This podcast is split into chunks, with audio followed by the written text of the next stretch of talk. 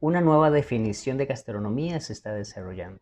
A través de Alfredo Echeverría, el presidente de la Fundación Costarricense de Gastronomía, FUCOGA, se está desarrollando un movimiento en donde la gastronomía va a ser el eje desarrollador, el eje potenciador de diferentes ejes estratégicos en la dinámica de un gobierno local. Entre esos, podemos hablar de la conservación de los recursos naturales, la producción sostenible de alimentos y agricultura familiar, la revitalización del patrimonio gastronómico costarricense, el turismo y la gastronomía y otros ejes adicionales.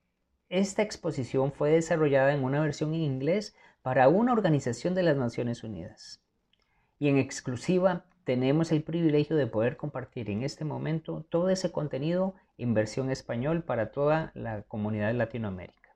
Durante la conversación, don Alfredo mencionó algunos documentos de referencia que vas a poder descargar utilizando los enlaces que te estamos dejando en la descripción de este episodio.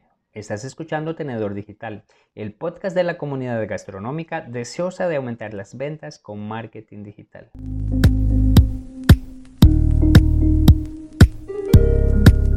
Estoy reunido con don Alfredo Echeverría Mejía. Él es el presidente de la Fundación Costarricense de Gastronomía, conocida como FUCOCA. Don Alfredo, gracias por estar acá presente y gracias por este contenido que va a compartir en exclusiva con nosotros y con nuestro podcast Tenedor Digital en versión español. Don Alfredo, bienvenido.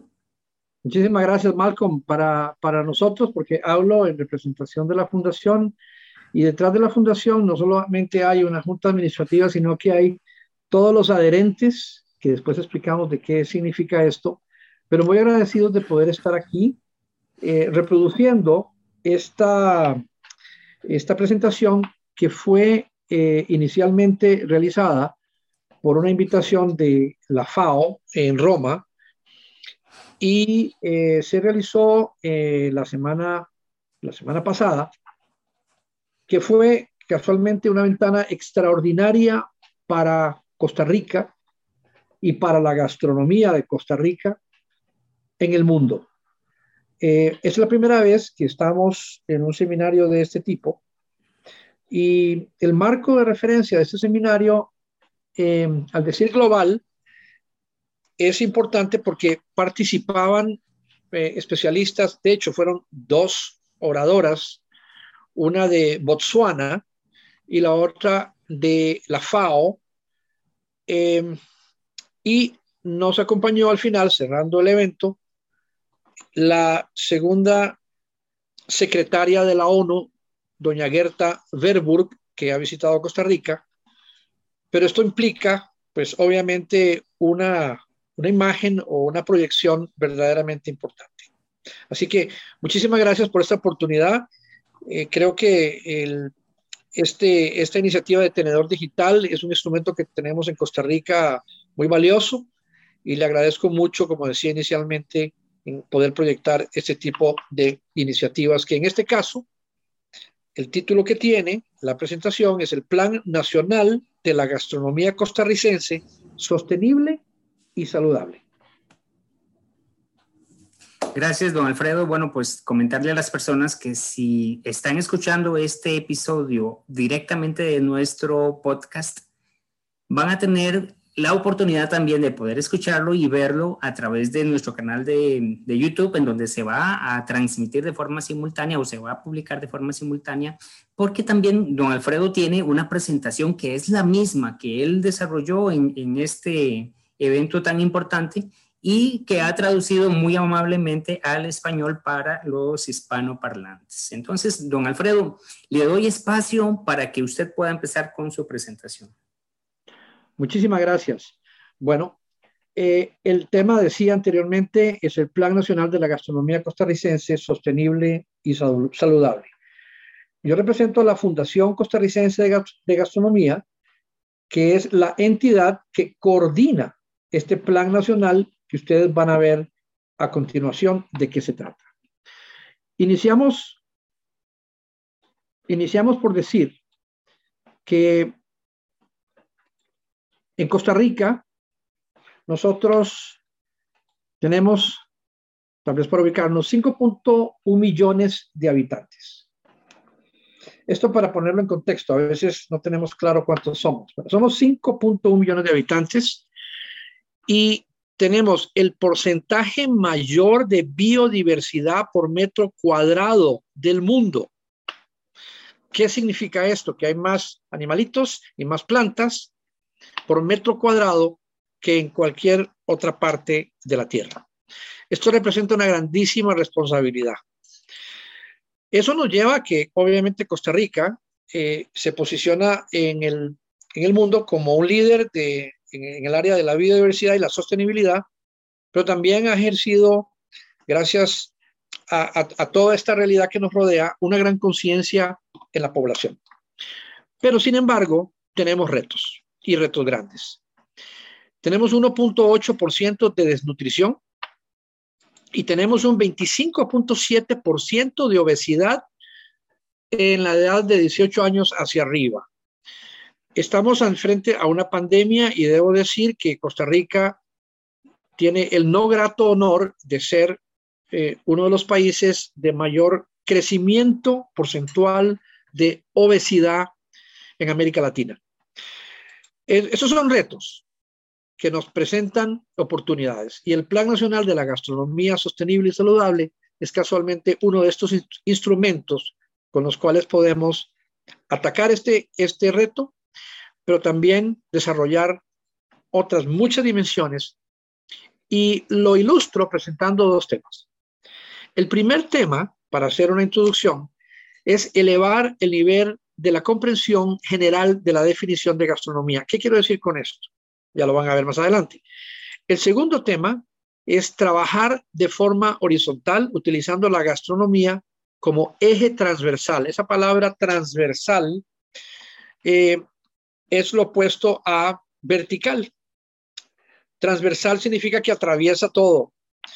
Y lo vemos la gastronomía no solamente como un plato en la mesa, sino mucho más allá y también vamos a hablar sobre eso en un momento.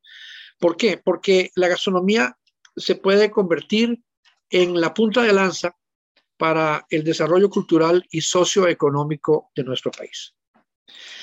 Vamos con el, tópico, el, perdón, el tópico número uno, que es el tema de elevar el nivel de comprensión general de la definición de gastronomía. Debería decir que a nivel mundial hay muchas definiciones de gastronomía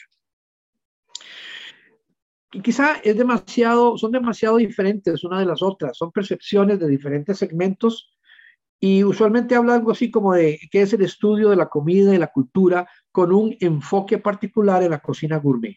O sea, a la gastronomía se le ve como eh, comida más sofisticada, como entendiendo que la comida popular no lo es. Y eso en realidad no es así. Eh, esta es la definición de la Universidad de Berkeley de California.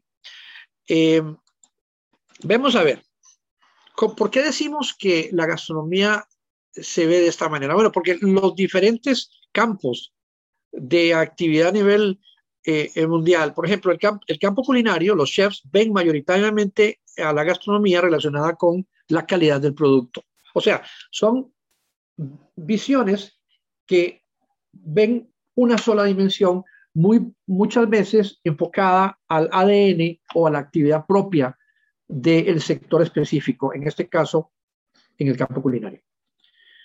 Eh, por ejemplo, las instituciones comerciales ven eh, a la gastronomía en base a la exportación y la importación. Las organizaciones turísticas, entidades, pues obviamente la mejora del producto turístico. Entidades culturales como el Ministerio de Cultura ven el patrimonio inmaterial y los restaurantes como la empresa privada, experiencia, la experiencia en el restaurante para el beneficio de sus clientes y obviamente eh, rentabilidad. Las instituciones de planificación, como el Ministerio de Planificación, pues la seguridad alimentaria y los departamentos de salud, pues a problemas relacionados con la salud, como puede ser la reducción del consumo de sal el Ministerio de Agricultura, pues la producción de alimentos y obviamente hacerle llegar este alimento a la gente a través, a, los ciudadanos, a través de las diferentes vías. Pero ¿qué pasa si vemos todas estas definiciones en una sola? Ese es nuestro planteamiento. Pero vamos a la historia, vamos a lo básico. ¿Y qué es lo básico? Para entender un poquito la evolución del concepto de gastronomía, vámonos a 1826. En el año de 1826, el magistrado Brillat Savarin, eh, que de hecho presenta su libro La fisiología del gusto tres meses antes de morir, en 1826, nos dice que la gastronomía es el conocimiento y la comprensión de todo lo que se relaciona con el hombre mientras come. Su finalidad es velar por la conservación del hombre utilizando los mejores alimentos posibles. Esa es la definición de 1826. Pero vean que hay dos, aquí hay dos conceptos, que es, que es eh, velar por la conservación del ser humano, utilizando los mejores alimentos posibles. Hoy en día tenemos conceptos como sostenibilidad, nutrición, sistemas alimentarios, innovación con identidad, producción responsable, agrodiversidad, cadena de valor de los sistemas alimentarios, y que eran términos que en aquel tiempo no estaban conceptualizados o pensados de la misma forma que hoy. Pero al decir este magistrado filósofo, primer filósofo de la gastronomía, que es velar por la conservación de las personas y utilizar los mejores alimentos, pues podría decirse que los otros conceptos que mencioné anteriormente están ahí adentro de estos dos, quizá no tan bien definidos conceptos que habló él. Entonces, irnos a lo básico significa como revisar de dónde venimos, ¿no? Y aquí presentamos entonces una definición ideal, aspiracional, mejorada de la gastronomía. ¿Qué les parece si les digo lo siguiente? Que todas las partes deben de estar representadas en una definición. En este caso, todos los actores de la cadena de valor. ¿Qué es la cadena de valor? Es todas aquellas actividades que se llevan a cabo desde la producción, entiéndase, de la siembra de los alimentos, producción, hasta la mesa de las personas, sea en las casas o sea en un restaurante. Em, la definición sería, la gastronomía es la comida sostenible y saludable, la buena comida, o sea, comida que nutre, que las personas consumen, tanto aquella que es tradicional como aquellas que son producto de la comida contemporánea o los, contemporánea, perdón, como lo decimos nosotros, platos innovadores con identidad, identidad local, ¿verdad? Pero son alimentos que nutren y fortalecen, que fortalecen la calidad y la alegría de vivir los valores culturales y la agrodiversidad, pasando de la producción responsable al consumo accesible, impactando los sistemas alimentarios hacia la resiliencia del cambio climático, al cambio climático, contribuyendo así de forma proactiva al bienestar de las futuras generaciones. Quiere decir, con esta eh, definición que puede parecer un poco técnica, sin embargo, si nosotros nos detenemos a cada una de las palabras que están ahí, vamos a ver un sentido. Todo está pensado en esta definición. Aquí están, estamos incluidos todos. Ahora, vamos a ver, ¿por qué decimos esto? Porque decimos, ¿por qué esta definición? Porque decimos que el gastronomía es más allá que del simple plato o, el plato en la mesa. Es más allá que el placer en este plato, más allá que, que un sentido hedonista o que busque el gusto sola y únicamente. Es una visión más holística de la gastronomía, donde todo el sistema alimentario está en él. Vemos aquí eh, desde las manos del agricultor hasta la producción, hasta el servicio. Holístico quiere decir que abarca muchas cosas más. Y abarca sobre todo la sostenibilidad de la salud y hablando de nutrición. Vamos al tópico número dos, que es el título de nuestra charla. Dice, Plan Nacional de la Gastronomía Sostenible y Saludable. Lo llamamos la Mesa Redonda Gastronómica Nacional. Y ustedes van a ver por qué. ¿Por qué nacional? Porque todo el mundo está involucrado. ¿Por qué gastronomía? Porque es el tema que nos une. Gastronomía es la comida, es la fuente de vida. ¿Por qué? Y es el denominador común, decía, ¿no? ¿Por qué redonda? Bueno, porque es sin cabeceras, porque es inclusiva, porque es equitativa. ¿Y por qué mesa? Porque es el lugar para nutrirse. Es, vamos a una mesa a estar con la familia, a alimentarnos, a comer, y por eso la llamamos la Mesa Redonda Gastronómica Nacional. Pero vamos a, un poquito a los detalles. El plan nace en el año 2011 como una iniciativa de la sociedad civil. Es una idea que se convierte en realidad, con una representación de la sociedad, el gobierno, el sector privado y la academia. En realidad estamos todos representados. A la fecha son 52 entidades adheridas y eh, esperamos que en el 2021 poder llegar a 100 adherentes. Es una meta ambiciosa pero lograble. Pero ¿qué somos verdaderamente nosotros? Somos un modelo dinámico de articulación de actores multidisciplinarios y multisectoriales. Eso quiere decir que venimos de muchas disciplinas y venimos de muchos sectores de la sociedad.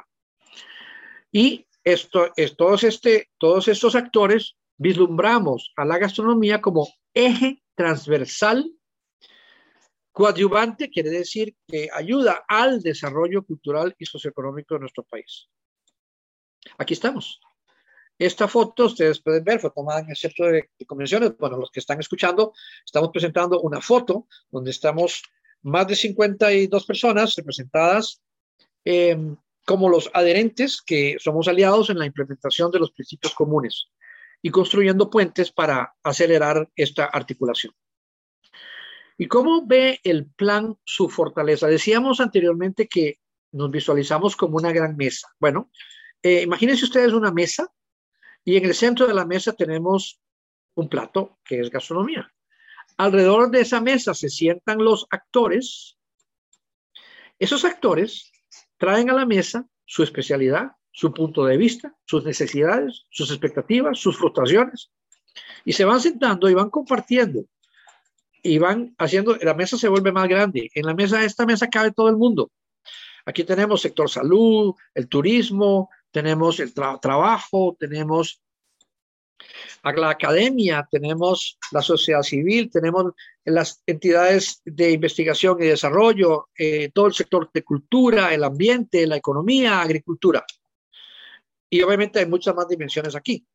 Lo que quiero eh, visualizar con esto es que eh, de diferentes especialidades todo mundo cabe en esta mesa. Y vean, es una mesa redonda, tiene coordinación. Decía anteriormente al inicio que la fundación es quien coordina el Plan Nacional de la Gastronomía. Entonces, cuando estamos juntos, ¿qué pasa? Lo inevitable, comenzamos a comunicarnos entre nosotros.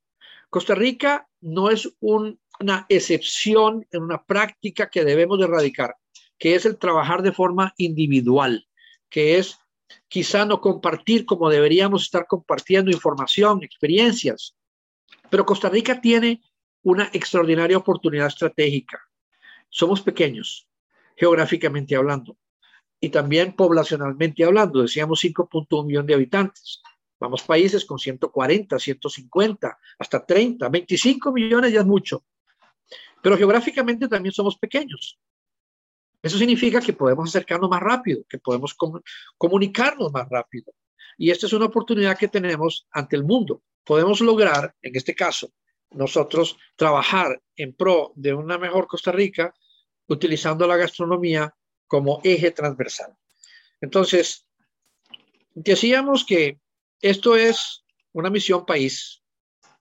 Esto no es solamente de la gastronomía. Decíamos que la gastronomía está presente en prácticamente y relacionada prácticamente con todas las actividades del ser humano.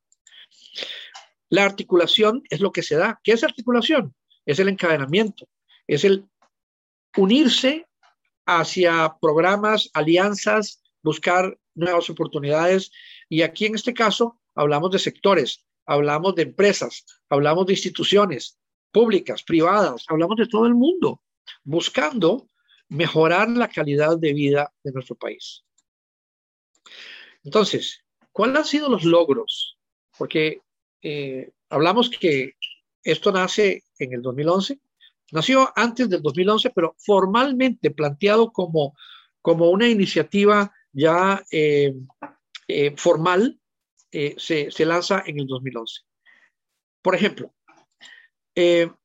la visibilización de las plantas autóctonas como ingrediente nutritivo y como valor patrimonial cultural.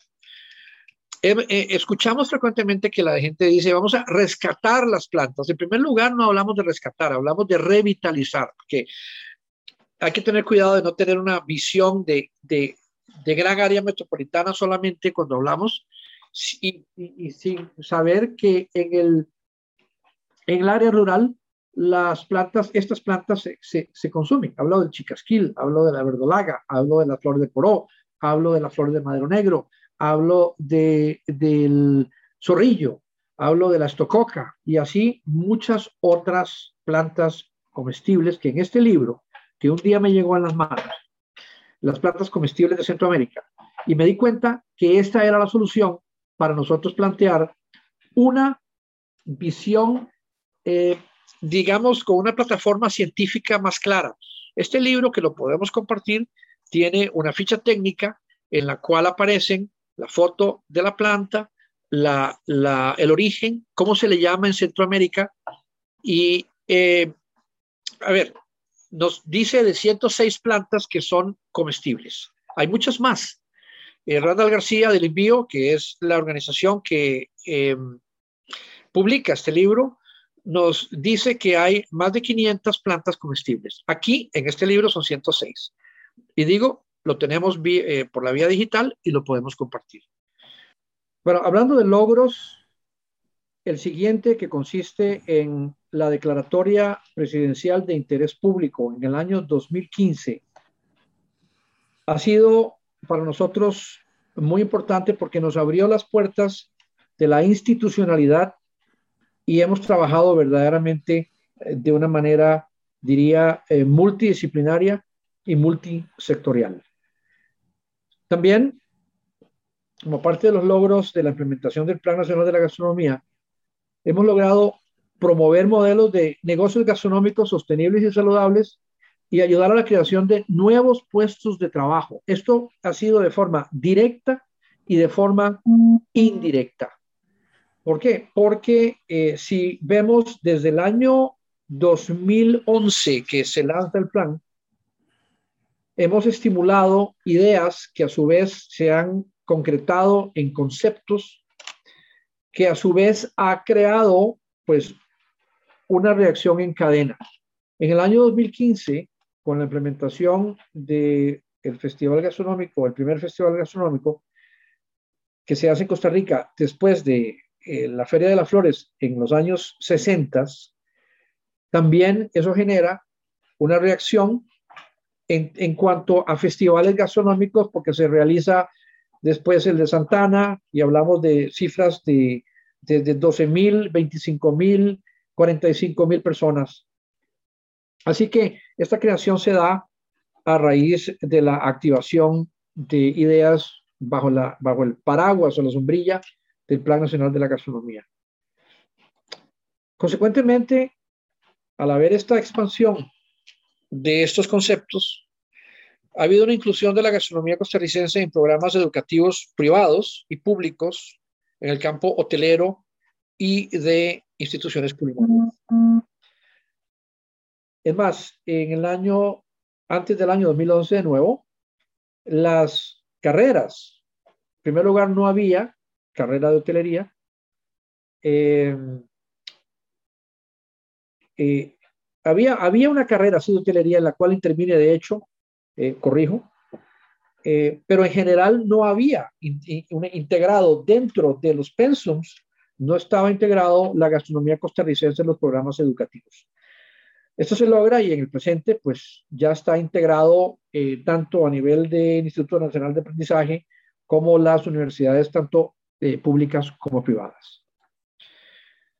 A su vez, logramos contribuir a dinamizar un movimiento a nivel nacional. De hecho, en este momento se están desarrollando conceptos alrededor de esta idea en la que se promueve la diferenciación de los productos turísticos regionales entiéndase, eh, toda una región, como puede ser el Caribe, como puede ser eh, el área de Guanacaste, como puede ser Llanuras del Norte, basados en la gastronomía local.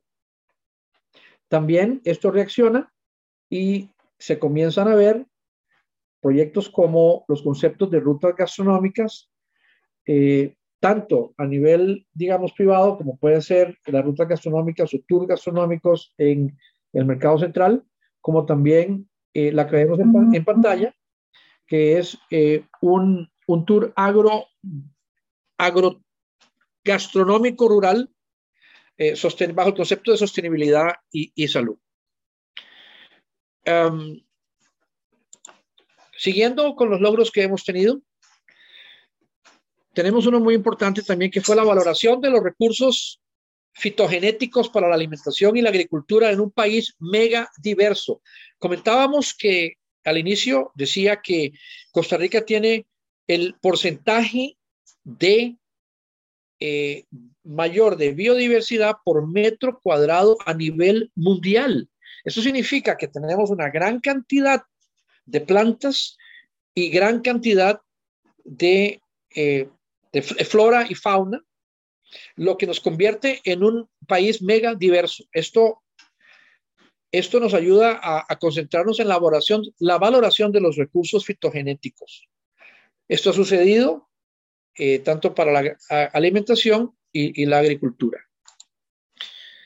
Otro de los logros es acercar a los productores de alimentos al sector gastronómico.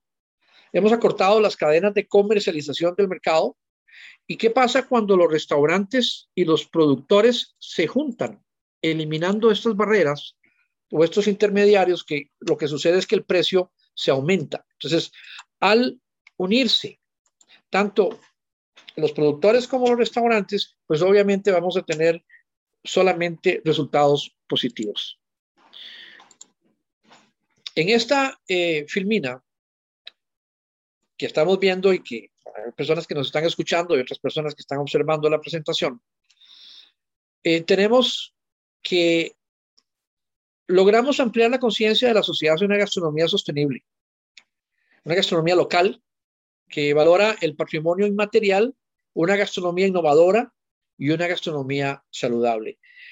Eh, hablaba de la filmina y decía que eh, tenemos aquí a una imagen que me llena de mucha satisfacción porque el ICT, con institución con la cual hemos trabajado de una manera muy, muy cercana y que desde el inicio del, ah, lanzamiento del Plan Nacional de la Gastronomía eh, se han sumado de una manera visionaria apoyando estas iniciativas.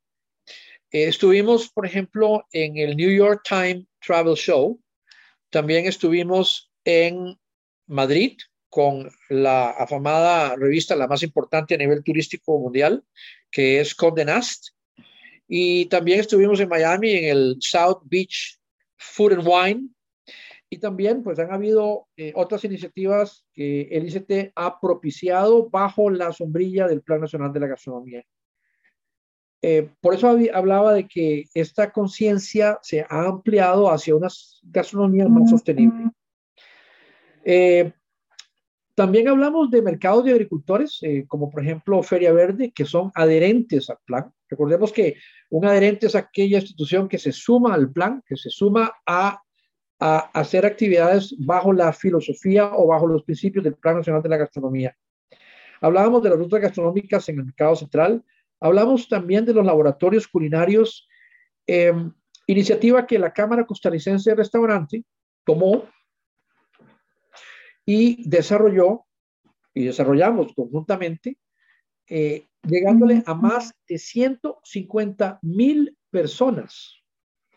Muchísimo más, llegamos a más de 150 restaurantes en un programa que duró varios años. Cada año iban aumentando los restaurantes que se sumaban a producir recetas con plantas nativas aportadas por el Ministerio de Agricultura también con el soporte del envío, plantas como por ejemplo chicasquil, verdolaga, flores de poró, eh, flores de madero negro, zorrillo y otras más.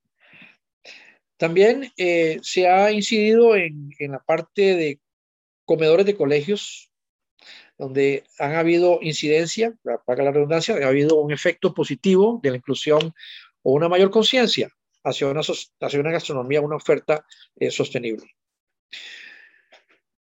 Otra de las cosas que nos convierte en partícipes o actores a nivel, no solamente eh, un liderazgo a nivel nacional, sino también a una participación a nivel latinoamericana, ha sido la reciente inclusión de la fundación en la sociedad civil de, de Latinoamérica y el Caribe del movimiento FUN. SON quiere decir Scaling Up Nutrition, que es un movimiento de más de 60 países a nivel eh, global, eh, con instituciones como la FAO, como la, la ONU y otras instituciones eh, muy serias con el propósito de erradicar la malnutrición para el año 2030. formamos parte de esta red en la que está Colombia, El Salvador, Guatemala, Honduras, Perú, y vienen más países sumándose. Y la fundación, que a través del Plan Nacional de la Gastronomía y la capacidad que ha demostrado de articular a diferentes actores de la sociedad, estamos hablando de gobierno, estamos hablando de academia, estamos hablando de empresa privada y desde luego de la sociedad civil, nos hemos abocado a apoyar y a convertir a la nutrición en la punta de lanza de nuestras actividades que, como bien hemos visto a través de la presentación, eh, presentando la gastronomía como un eje transversal y coadyuvante al desarrollo socioeconómico y cultural del país. Entonces, eh, el movimiento SON, eh, estamos plenamente identificados con sus principios y también pues diciéndole a, quienes creen a, quienes van a crear eh, platos que tomen en cuenta la gastronomía como punto de partida. Y después podemos nosotros pensar en entretenimiento, en, en todo lo que significa el disfrute y la alegría de vivir a través del plato. Porque, ¿cómo podemos hablar nosotros de alegría de vivir si en Costa Rica el porcentaje de, de, obesidad está aumentando de manera rampante. Nosotros tenemos un reto grande y no es necesariamente la falta de comida, sino es que debemos de saber comer mejor. Entonces, es una oportunidad inmensa para poder mejorar la calidad de vida del país. Y hablando de desarrollo, hablamos de los objetivos de desarrollo sostenible y hablamos del logro, y mencionaba casualmente eh, a Son, pues hablamos de la, de la ONU que promueve y promulga los, lo que llamamos los Objetivos de Desarrollo Sostenible, que son 17. Y desde la perspectiva social, el Plan Nacional de la Gastronomía contribuye no solamente a incidir en uno de estos objetivos, que es la reducción de la pobreza, la, desnutrición y lo que mencionaba, sino otras metas como por ejemplo eh, cero hambre, eh, una buena salud, una calidad de la educación, una mejor calidad, la igualdad de género, tener un trabajo decente y un desarrollo económico, reducir la desigualdad en la sociedad y también tener ciudades más sostenibles y comunidades más sostenibles. También el desarrollo responsable, el consumo responsable y también en la producción. Tomar acción desde el punto de vista de mitigación del cambio climático y todo lo que tiene que ver con la vida debajo del agua, pero también con la vida en la tierra. Como verán, eh, ha sido un trabajo bastante intenso el que hemos realizado un grupo de apasionados y apasionadas personas a través de, estos años. Hoy eh, celebramos este año el 10 aniversario del lanzamiento del Plan Nacional de la Gastronomía y en nombre de Fucoga damos las gracias por ustedes, por el tiempo para escuchar esta presentación y les pedimos que se sumen al movimiento donde veamos a la gastronomía como casualmente eh, un eje transversal en todas las actividades y un coadyuvante al desarrollo socioeconómico y cultural del país. Muchísimas gracias. Agradecemos mucho a la invitación de la FAO, a, también al apoyo del movimiento SON. Agradecemos a IVOS, la ONG humanista, que también nos ha ayudado, y a todas las personas y, e instituciones en Costa Rica. No, sería muy largo mencionar a todos y a todas, pero agradecemos mucho eh, el apoyo y miramos el futuro con mucha esperanza y muchísimo entusiasmo. Muchas gracias. Don Alfredo, le agradezco mucho su tiempo, le agradezco mucho toda la información que ha compartido. Eh, en este momento, pues me surgen también algunas, algunas consultas que quisiera hacerle llegar. Eh, recientemente, como ya hemos mencionado, usted pudo compartir toda esta presentación para una comunidad internacional, un movimiento que fue avalado por la Organización Mundial de la Salud y que usted tuvo el privilegio de compartir toda esta información en la versión en inglés. Me gustaría saber cuál fue la reacción de esta comunidad internacional sobre este nuevo concepto que usted está desarrollando a través de la Fundación Fucoca. Fucoga, perdón. Sí, gracias por la pregunta. Em, en realidad estamos contribuyendo de una manera creativa y quisiera compartir que lo que estamos haciendo en Costa Rica es innovador y no teníamos tal, quizá un conocimiento tan amplio como lo tenemos ahora de qué tan innovadora es la, era la idea de, trabajar en una mesa o, conceptualmente una mesa redonda donde los adherentes o participantes que apoyan el Plan Nacional de la Gastronomía de diferentes sectores de la población mencionaba, es muy importante, la academia, el gobierno, la empresa privada y la sociedad civil, todos sentados en una mesa. Esto es una idea de articulación, es una idea de encadenamiento que Costa Rica tiene una ventaja competitiva porque somos un país pequeño, nos conocemos todo el mundo, entonces no, ¿qué nos falta? Nos falta nada más es unirnos y trabajar juntos. Y esa capacidad, hacer esto, que se está logrando gracias a, la eh, visión de mucha gente y muchas instituciones, eh, la respuesta ha sido verdaderamente positiva. Hemos, de hecho, nos dijeron que nuestra presentación y el contenido, porque antes de la presentación, pues tuvimos que participar, el contenido, que nos la iban a poner de tercera porque consideraban que era la más aterrizada en cuanto a la realidad mundial. Entonces sí, hemos tenido una respuesta increíble. Y también es que eh, se participó, se, se socializó una nueva definición de gastronomía.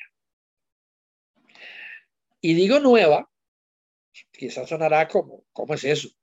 Es una nueva definición. Pues resulta que la definición de gastronomía hay muchas, y, pero la realidad del mundo entero, porque si vemos el cambio climático, si vemos la desigualdad provocada también por la pandemia COVID-19, si vemos el crecimiento de la población y la escasez de alimentos, la realidad es una sola ya no tenemos muchas realidades, tenemos una sola. Entonces, el concepto de gastronomía tiene que hablar de esa sola realidad. ¿Cuál es una realidad? Una realidad es que no podemos ignorar a las personas con hambre. Una realidad es que no podemos ignorar a las personas que están comiendo de una manera inadecuada y eh, provocando que niños de 10 años tengan diabetes o hipertensión. Entonces, en esa concepción de, gastronomía, que no, yo, yo, inclusive creo que no es negociable. Creo que tenemos que tener una, porque no es lo que nosotros queremos hacer. El querer, el querer algo puede, tener una influencia muy subjetiva. Puedo yo pensar en qué es lo que yo quiero, pero resulta que lo que yo quiero no es necesariamente lo que yo debo de hacer. En este caso nos hemos detenido para pensar qué es lo que debemos de hacer como persona, como comunidad, como país. Y eso es una oportunidad para que Costa Rica le dé un ejemplo al mundo. Excelente. No, Alfredo, ¿y cómo visualiza usted a un futuro todo este plan que está desarrollando? O sea, con este apoyo que está, con los ojos de la comunidad internacional puestos en Costa Rica, puestos en este proyecto, ¿Qué visualiza usted? ¿Cuál es el, futuro de este nuevo proyecto? Bueno, no es nuevo, porque ya usted lo, ha lo han venido desarrollando a través de Fukuoka, pero entonces me gustaría como que nos contextualice un poco sobre qué es lo que espera usted en los próximos años para este proyecto.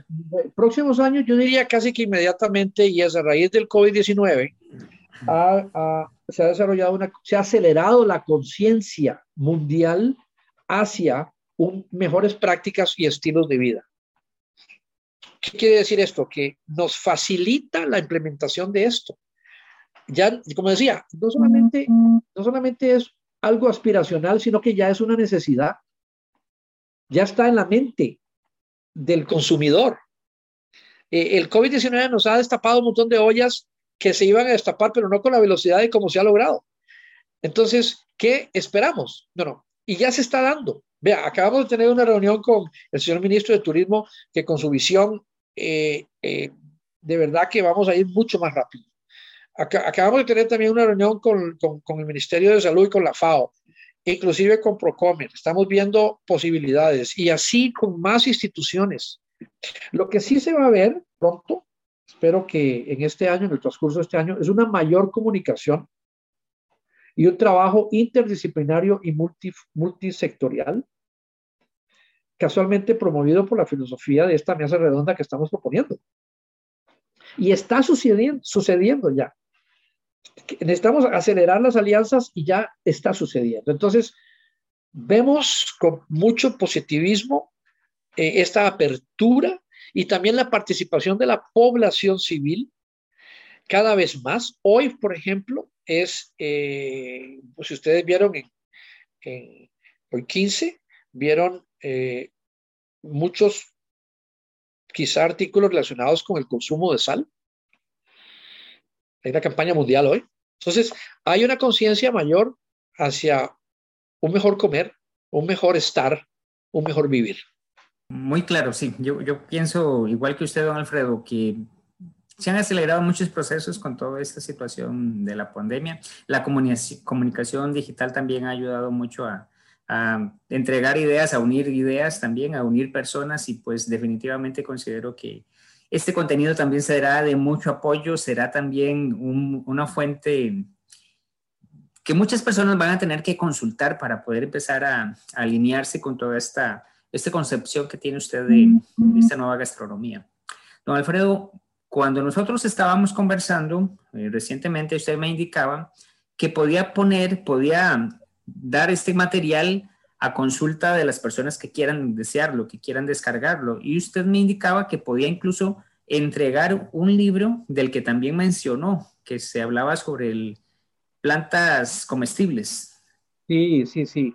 Eh, bueno, este libro para mí es, es crítico, vital, eh, en el momento que tuve este libro en las manos, de hecho es un libro mágico que fue editado por el envío con muchísima visión.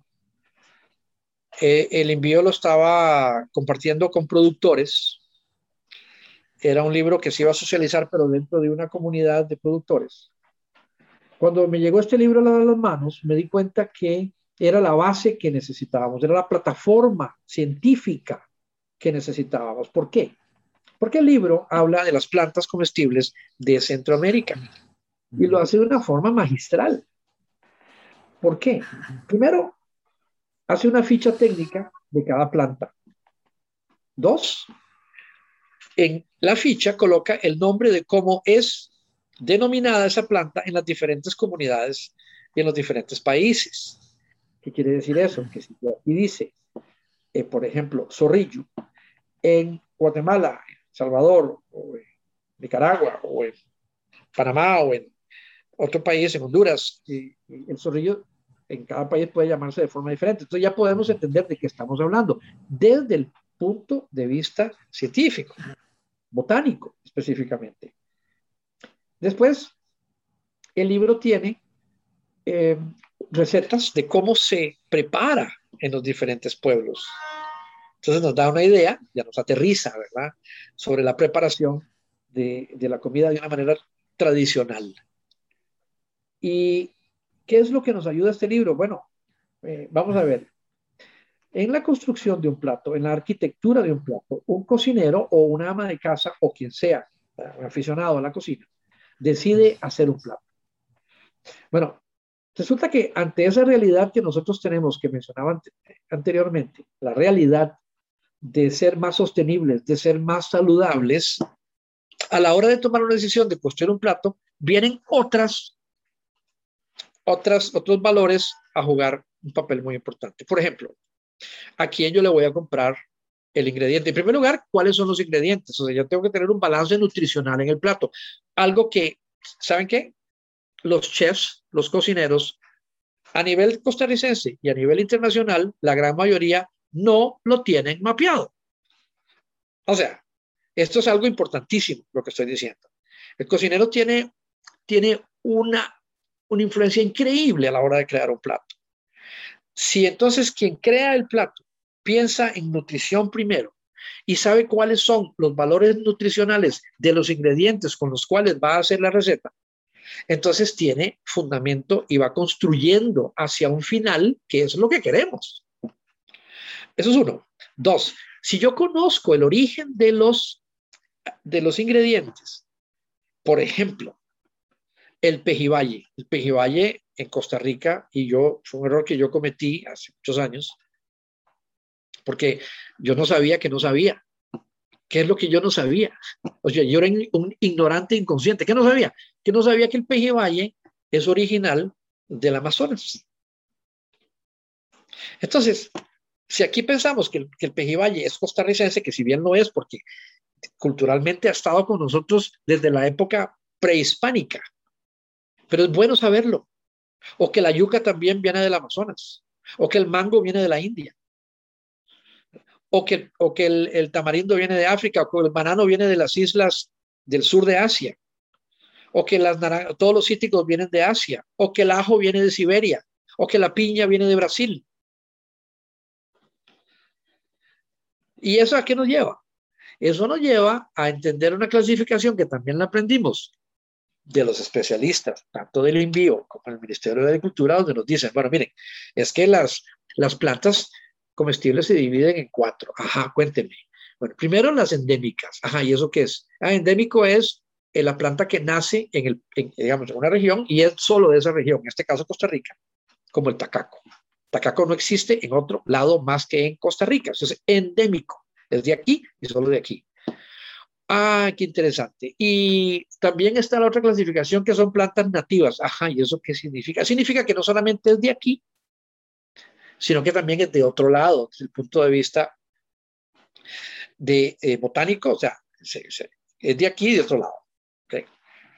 Y las otras plantas, por ejemplo, que son naturalizadas. ¿Y eso qué significa? Significa que son plantas que trajeron algún día, hace más de 150 años, porque para poder ser, este, dejar de ser exóticas, tienen que haber estado por lo menos 150 años integradas dentro de toda, de, de nuestro territorio, haber estado aquí y haber crecido inclusive de forma natural.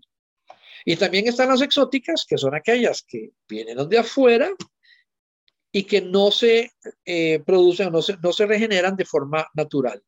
O sea, todos estos conocimientos nos llevan entonces a entender de que si yo quiero generar, crear un plato que sea con identidad, significa que tenga arraigo local, no solamente va a ser por los valores culturales, sino por la parte botánica también puedo ayudar ahí. Entonces, entonces si tengo regiones en el país y quiero desarrollar una cocina regional, que es el camino por el cual debemos de ir, para diferenciarnos regionalmente y que Costa Rica no solamente sea un ceviche eh, o, un casado o un arroz con pollo igual en todo lado, sino que cada región desarrolle su propia identidad a través de la gastronomía, va a generar entonces un atractivo, no solamente para los costarricenses, sino también como producto turístico de verdad desarrollado.